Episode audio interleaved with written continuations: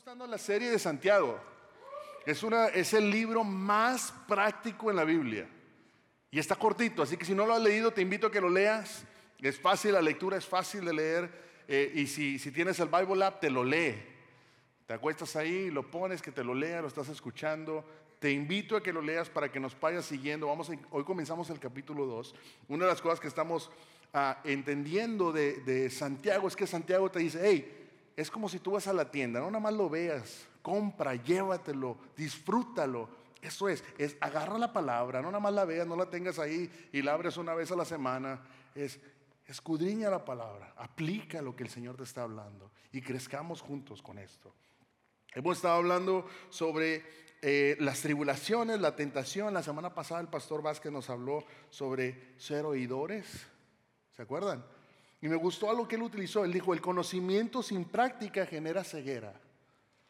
El conocimiento sin práctica. Pero la práctica, eh, la práctica de lo que conozco genera visión. Cuando yo empiezo a practicar la palabra, si me empieza a abrir los ojos, empiezo a generar visión. Y hoy queremos entrar en el capítulo 2 y quiero hablar un poquito, nuestra naturaleza tiende a segregar.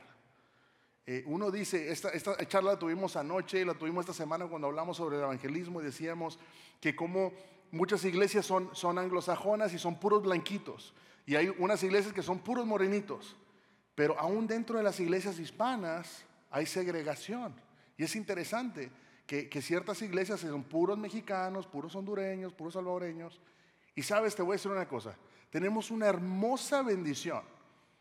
Algo raro sucede en Champion Forest. Aquí hay de todas las nacionalidades.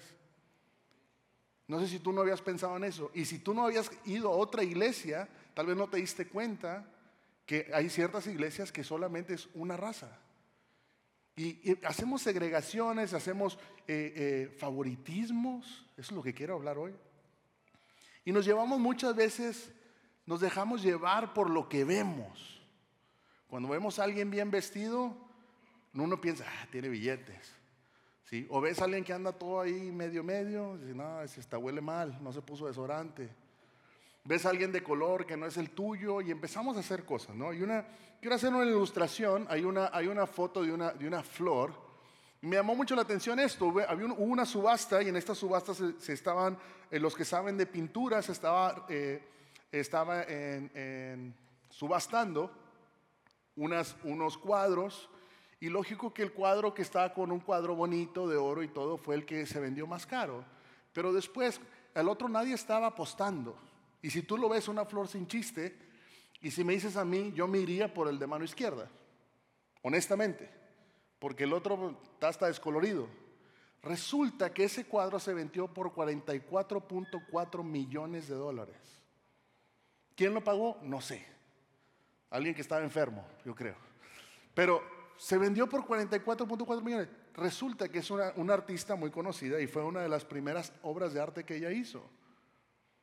Y nosotros muchas veces, al no conocer el trasfondo de las cosas, nos dejamos llevar por lo que vemos. Si somos honestos, la mayoría de nosotros no agarraríamos ese cuadro, nos iríamos por el otro, porque tiene su marco bonito, está, se ve más presentable y te lo muestran dentro de una pared. El otro era solamente la imagen. Y una de las cosas que estamos hablando es que Santiago nos va a hablar sobre el favoritismo. ¿Alguien tiene cosas favoritas? ¿El hijo favorito? Ah, no hablemos de eso. La hija favorita. Yo soy raro. eh, por alguna razón yo no tengo favoritos. Y no sé por qué. Y no es porque no me gusten las cosas. Disfruto las cosas, pero no tengo algo. Tú me dices, ¿quién es tu artista favorito? No sé. ¿Tu color favorito? Eh, no. Eh, y entonces cuando haces un password, ya ves que, que vas a una contraseña y te dice, para, para recordarte, te dice que qué pongas. Yo tengo que escribirlo porque después se me olvida qué fue lo que contesté ahí. Entonces tomo notas de lo que contesté para recordarme el password. Y algo de lo que eh, Santiago nos quiere hablar hoy es sobre el favoritismo. Y Santiago es alguien que podía hablar, porque fíjate, la palabra de Dios nos dice que Santiago, antes de la resurrección, no creía en Jesús. De hecho, hasta lo detestaba. Prácticamente repudiaba a su hermano. Después de la resurrección, no solo pasa de ser un cínico a un creyente, pero fue un creyente ferviente a tal punto que se volvió el primer pastor. Sí, fue el primer sacerdote. de la iglesia, él, formó la primera iglesia de judíos en Jerusalén. Santiago tenía un un punto de vista único porque él podía ver, bueno, lo que mi hermano decía tenía verdad. ¿Has estado en una conversación con un familiar tuyo que tú lo conoces y, está mintiendo con todos los dientes y te dice, nah, este es un rollero? Pero uno le sigue la corriente, por alguna razón. Y, el chisme se va y ya aquel es Superman. Pero él veía, Santiago vio a Jesús crecer porque era su hermano y él podía decir, hey, lo que Jesús está hablando es verdad. Él no solamente hablaba, sino que vivía y hacía lo que decía. Entonces queremos entrar aquí. Entonces vamos a entrar a Santiago 2. Vamos a empezar, vamos a leer del 1 al 13. Pero lo vamos a ir llevando pausadamente. Entonces, si tienes tu Biblia, si tienes tu Biblia digital y si no tienes una Biblia, ven, habla con nosotros. Queremos entregarte una Biblia, pero no para que la guardes, sino para que la estudies. ¿Sí? Entonces, si no tienes tu Biblia, también va a estar en las pantallas. Santiago 2.1 dice, hermanos míos, la fe que tienen en nuestro glorioso Señor Jesucristo no debe dar lugar a qué?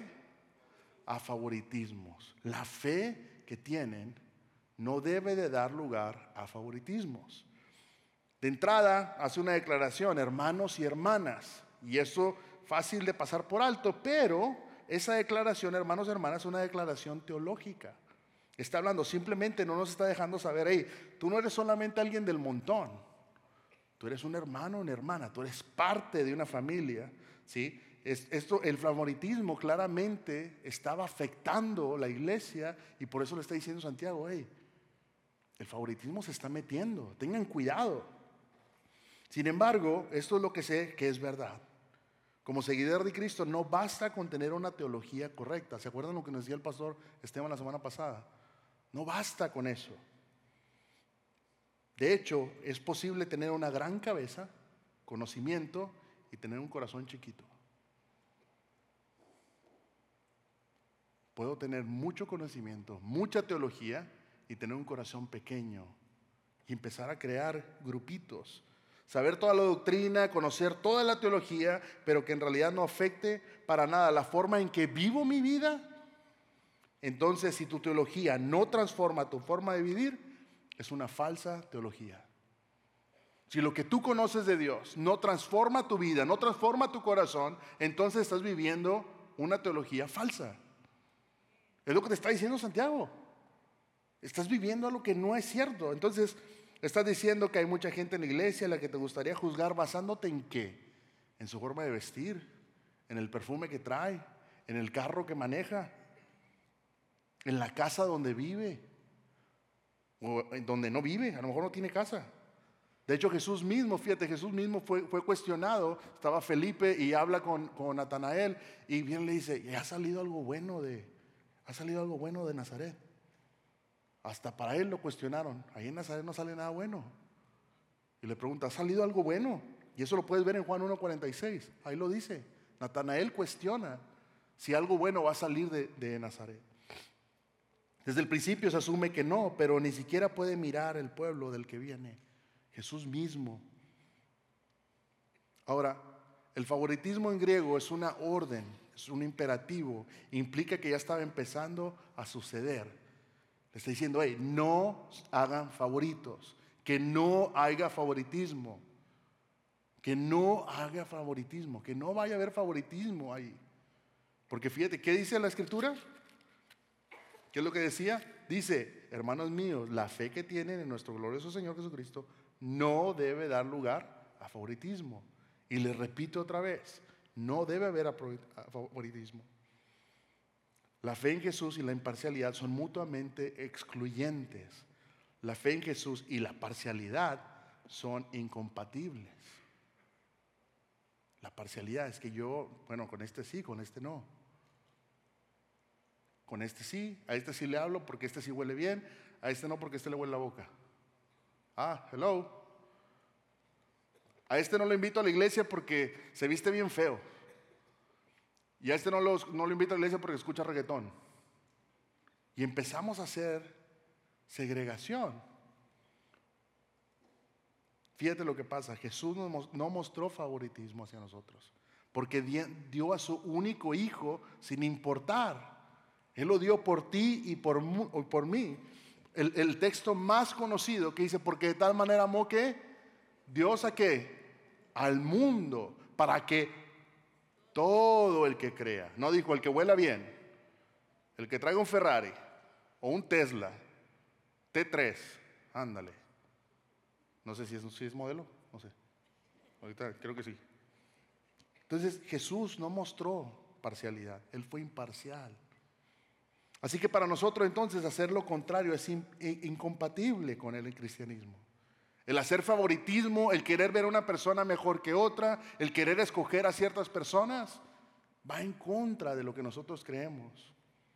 Santiago continúa y da un poco una ilustración aquí en el versículo 2.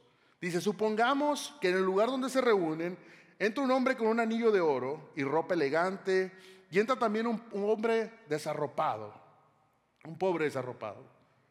Si atienden bien al que lleva ropa elegante dicen, siéntese usted aquí, en este lugar cómodo. Pero al pobre le dicen, quédate ahí. Ahí de pie, siéntate en el suelo si quieres, o aquí a los pies. ¿Acaso no hacen discriminación entre ustedes? Juzgando con malas intenciones. Ahora bien, la palabra reunión aquí es literalmente la palabra sinagoga y en las sinagogas había segregación. Se sentaban por clases, se sentaban por grupos de dinero, separaban a los hombres y a las mujeres. Había lugares especiales. Fíjate, si tú te vas a estudiar a los, a los grecorromanos, había la manera de vestir, la manera en que ellos se vestían. Si era un esclavo, tenía un cierto de ropa. Si era un esclavo que había sido libertado, tenía otro tipo de ropa. Si era ciudadano romano, usaba otra ropa. Y si, tenía dinero para comprarse un caballo, le dejaban ponerse una toga. Y, y le dejaban ponerse un anillo. Y si subía de nivel, podía ponerse la toga, el anillo y pintarse así moradito. Y si subía más arriba, la, la bata, la toga, moradito. Y había una segregación que era visual, que tú lo podías ver. ¿Dónde se sentaba la iglesia en la congregación? En la sinagoga, ¿cómo se sentaba? Entonces dice, si llega alguien mal vestido, lo vas a aceptar. O vas a recibir al que se vistió bien. Las, las, personas eran clasificadas de acuerdo a su rango y de acuerdo a su estatus. Así que imagina Santiago la iglesia diciendo, llegó el hermano Juan y trajo el camello último modelo. Allá lo parqueó afuera. Y viene con bling bling. Traje, trae su traje de última hora, de última moda. Trae anillos. Fíjate que una de las cosas que pasa, los escritores dicen que había ciertas personas que se te ponían hasta seis anillos por dedo. Y eso era nomás para mostrar su estatus. Imagínate andar caminando así. ¿Cómo está, hermano? Eso es lo que hacían era flashy, era la manera de vestirse. Pero los que no tenían en el siglo primero, había joyerías que te rentaban todo para impresionar. ¿Cuántos de aquí no hacemos eso? Hello. Y dice que la gente rentaba solamente para obtener un buen lugar en la sinagoga, para poderse rozar con los grandes realmente hacer una entrada, querían hacer eso. De hecho, él habla de ropa aquí y la ropa elegante en el griego significa literalmente brillar como una lámpara, con puras espejuelos, ¿cómo se llama? ¿Ojuelos? ¿Ojuelos? Lentejuelas, lentejuelas. Nadie trae lentejuelas aquí, no se va a sentir mal. Y era nada más para puro brillito, para que esté brillando todo el rato. Eso es lo que hacía la gente. Esencialmente lo que está diciendo, imagínate que alguien llegó y, quieren, quieren en verdad, vienen bien vestidos y quieren que los atiendas bien, no hay ningún problema. Pásalos hasta el frente, nadie se sienta enfrente, no mordemos. Y, los pasan hasta el frente, vienen, los sientan, les hacen agua, no hay ningún problema. El problema está es que no lo hagas con todos. Que con el que no viene bien vestido, no lo hagas sentir como en casa. Espero que todos cuando llegan a este lugar se sientan que son amados que sientan que cuando alguien les da un abrazo, cuando les damos un abrazo es porque es sincero. Cuando te decimos, te echamos de menos, no es por tu dinero, no es por lo que te vistes, no es porque te huele rico la boca. Es porque hay un amor sincero aquí. Y si no lo estamos haciendo, que esta, la palabra de Dios, hoy nos empiece a transformar a una manera de no hacer favoritismos. De que todo el que entre por esas puertas se sienta bienvenido. Eh, Santiago está diciendo que si no lo hacemos y juzgamos por las apariencias, te conviertes en un prejuicioso. Empiezas a, a crear juicio sobre ellos.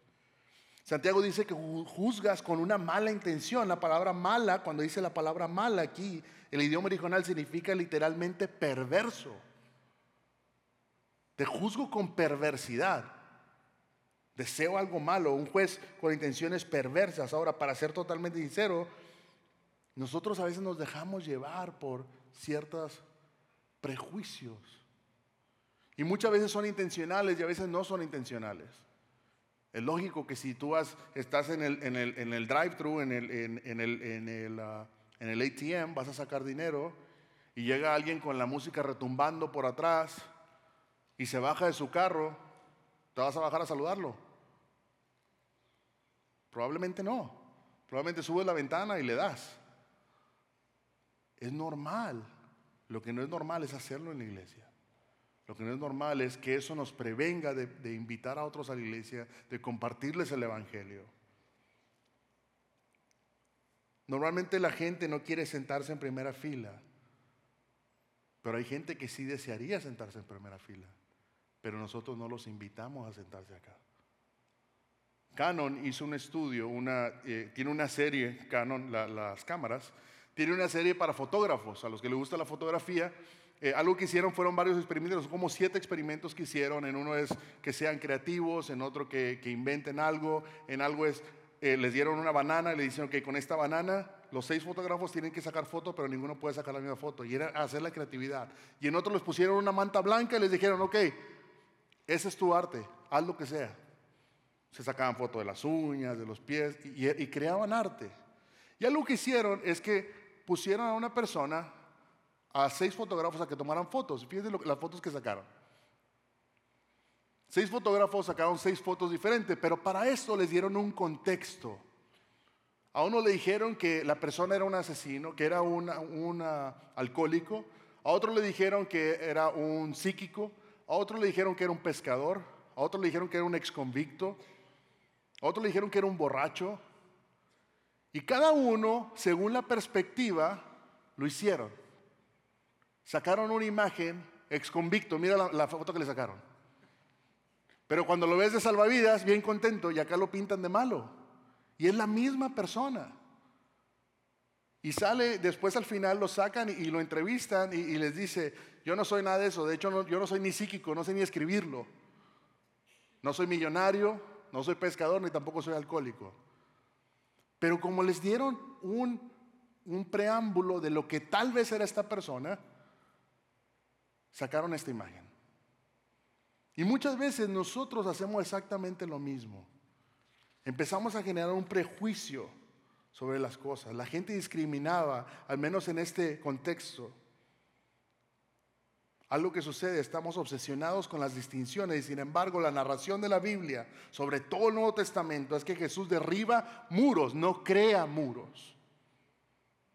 Jesús borra las líneas que nos somos, somos tan propensos a ponerlas. Él las quita y nosotros las ponemos. Y no está diciendo, no.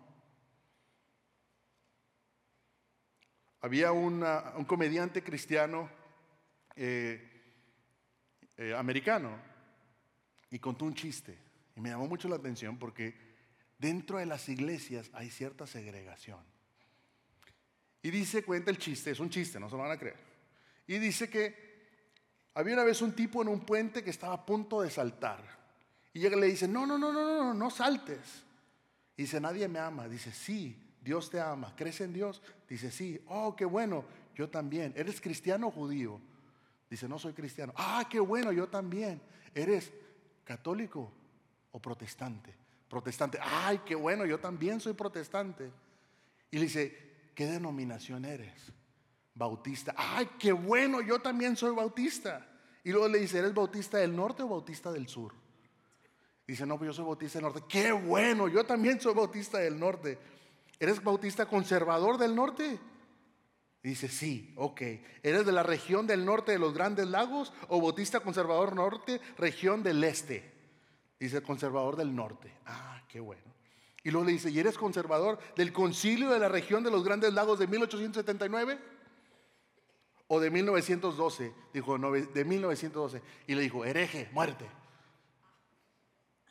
Y muchas veces nos volvemos así. Porque hay cositas en las que no estamos de acuerdo y empezamos a crear favoritismos. Y nos empezamos a, volver exclusivos como iglesia. Y lo que está diciendo Santiago, hey, no hagan favoritismo. No te bases por lo que tú ves. Acuérdate cuando Samuel fue a escoger, que le dijo, hey, yo miro el corazón. Él fue primero con el grandote, dijo, este es, dijo, no, ese no es. El otro, tampoco, él tampoco. Aquel que huele a, borregas allá, tráiganselo, ese es. Y el Señor le dice, es que yo miro el corazón. Estamos constantemente, casi siempre, creando categorías, distinciones, a menudo para saber cómo estamos o a quién dejamos entrar. O todo el mundo entra a tu casa. Y no estoy diciendo que no haya lugar para discernimiento, pero es posible que en realidad nos estamos levantando muros. La pregunta es, ¿la gente a tu alrededor sabes que eres salvo? ¿Les has compartido el amor del Señor? Santiago 2, 5 dice, escuchen mis queridos hermanos, ¿no ha escogido Dios a los que son pobres según el mundo para que sean ricos en la fe y hereden el reino que prometió a quienes lo aman? Pero ustedes han menospreciado al pobre. ¿No son los ricos quienes los explotan a ustedes y los arrastran a los tribunales? ¿No son ellos los que blasfeman el nombre de aquel a quien ustedes pertenecen? Le está diciendo Santiago, ¿por qué hacen tanta distinción? Proverbios 28, 26 dice, el que ayuda al pobre no pasará necesidad. El que le niega su ayuda recibirá muchas maldiciones. Es una promesa para los generosos. Pueden dar y dar y dar y dar. Y muchos de ustedes saben que eso es verdad. Entre más das, más te bendice el Señor. David Watson, un sacerdote anglicano que era también evangelista, dijo, conoció un viejo granjero y el viejo granjero siempre daba. Y él decía, ¿tú por qué siempre das? Dame la receta. Y el granjero le dice, es que yo saco del granero y el Señor me echa con el granero. Yo saco con el trinche y el Señor me echa con su pala. Y la pala del Señor está más grande, así que nunca acabo. Y muchas veces nosotros dejamos de ser bendecidos por no amar a los demás. Dejamos de, a veces limitamos bendiciones del Señor por no bendecir a otros. La Biblia también nos dice en, en 2 Corintios 8, 9, ya conocen la gracia de nuestro Señor Jesucristo, quien era rico y por causa de ustedes se hizo pobre, para que mediante su pobreza ustedes llegaran a ser ricos. Santiago 8, 2, 8 dice, hacen muy bien si de veras cumplen la ley suprema de la Escritura, que dice, ama a tu prójimo como a ti mismo, pero si muestran algún favoritismo, pecan. Escucha, pecan y son culpables, pues la misma ley los acusa de ser transgresores. Él está citando aquí Levíticos, Levíticos 18 habla sobre esto. Esta ley, en resumen, en, los dos grandes mandamientos, amar a Dios con todo el corazón, el alma, la mente y las fuerzas, y amar al prójimo como a uno mismo. Que debemos ser justos y no mostrar favoritismo, en cambio, amar al prójimo como a uno mismo, del mismo modo que Jesús dijo en los evangelios, que amemos a nuestro prójimo como a nosotros mismos. Esa actitud se manifiesta a menudo, por ejemplo, en una función de etnia.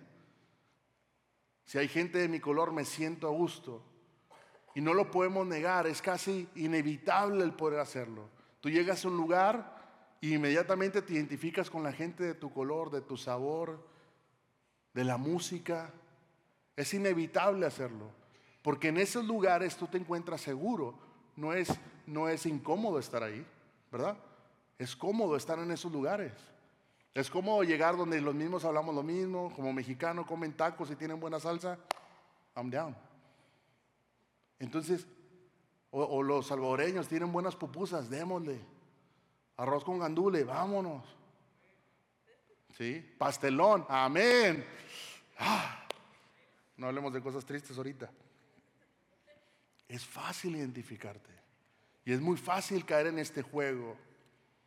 Supongo que en nuestros días abrazaríamos la idea de que no debemos mostrar favoritismo. pero tenemos un gran camino para recordar. El favoritismo no, no, respeta al hombre. Y en última instancia el favoritismo deshonra a Dios mismo. Fíjate lo que Santiago nos dice en el versículo 10. Porque que cumple con toda la ley, pero falla en un solo punto, ya es culpable de haberla que quebrantado toda. Dices que amas a Dios y no lo ves y no amas a tu hermano que lo estás viendo aquí. Así te dice la Biblia. Dices tú que amas a Dios, pero no lo ves. Y tu hermano que está aquí enfrente, ¿no lo puedes amar? Mostrar favoritismo hacia el hombre es deshonrar a Dios. Cuando yo empiezo a mostrar favoritismo, somos conscientes del juicio de Cristo. El versículo 12 y 13 dice, hablen y pórtense como quienes han de ser juzgados por la ley que nos da libertad, porque habrá un juicio sin compasión para que actúe sin compasión. La compasión triunfa en el juicio. Como el favoritismo es un pecado tan grande, Santiago nos lleva inmediatamente a la conciencia del juicio. En resumen, nuestras palabras serán juzgadas. Fíjate lo que dice Mateo. Les digo lo siguiente, el día del juicio tendrán que dar cuenta de toda palabra inútil que hayan dicho. Las palabras que digas te observarán o te condenarán. Cualquier cosa que yo haya dicho o me va a ayudar o me va a condenar. Pablo nos dice en Romanos 2.6, Él juzgará a cada uno según lo que haya hecho, dará vida eterna a los que siguen haciendo el bien, pues de esta manera demuestran que buscan la gloria, el honor y la inmortalidad que Dios ofrece. Pero derramará su ira y su enojo sobre los que viven para sí mismos, los que se niegan a obedecer la verdad y en cambio viven entregados a la maldad. Habrá aflicción y angustia para todos los que siguen haciendo lo malo, para los judíos primero y también para los gentiles pero habrá honra, gloria, honra y paz de parte de Dios para todos que los que hacen lo bueno, para los judíos primeramente y también para los gentiles, pues Dios que no muestra favoritismo. Dios no muestra favoritismo.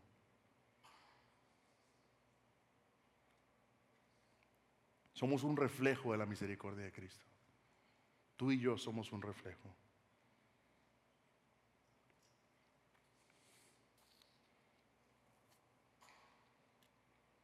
En el Sermón del Monte, en Mateo 6:14, Jesús enseña esto y acuérdate que Santiago está totalmente basado en el Sermón del Monte.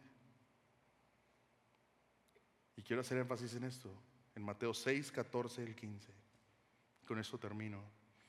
Si ustedes perdonan a los otros sus ofrendas sus ofensas, también su Padre Celestial los perdonará a ustedes. Pero si ustedes no perdonan a los otros sus ofensas, tampoco el Padre de ustedes los perdonará sus ofensas. Cuando yo empiezo a crear favoritismo es a este sí perdono, a este no. A este le pido perdón, a este no, se lo merece. Y empezamos a caer en ese jueguito. Empezamos a caer.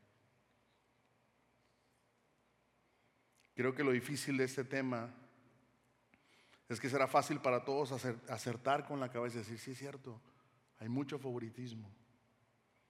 Y nunca mirarse realmente si nosotros somos culpables de ello. Para mí es muy fácil ver el error del hermano y no ver el mío. Y estoy hablando de mí. Muy fácil para mí decir, no, aquel sí, yo no, yo tranquilito. Pero el Señor nos está diciendo, La semana pasada el pastor Esteban nos decía, me estoy viendo en un espejo o estoy viendo a través de ventanas. ¿Dónde estoy viendo yo? ¿Cómo valoro las personas? El valorar a las personas me lleva más allá de compartirles el amor de Dios. Te valoro y no quiero que te pierdas. Quiero compartirte el amor de Dios. Y sabes que yo tal vez no lo sé hacer, pero ven, te invito a la iglesia.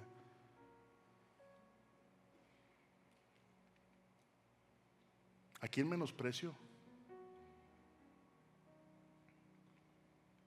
¿Cómo tratas a la gente que no hace nada por ti? ¿Cómo tratamos a la gente? ¿O solamente trato bien a la gente que hace algo bueno para mí? ¿Estoy realmente amando a mi comunidad, a mi familia, a mis vecinos? La Biblia dice en 1 Samuel, pero el Señor le dijo a Samuel, no juzgues por la apariencia o por su estatura, porque yo lo he rechazado. El Señor no ve las cosas de la manera que tú las ves. La gente, tú y yo juzgamos por apariencia. Y el Señor te dice, pero el Señor mira qué? El corazón. El Señor está interesado en el corazón de la gente.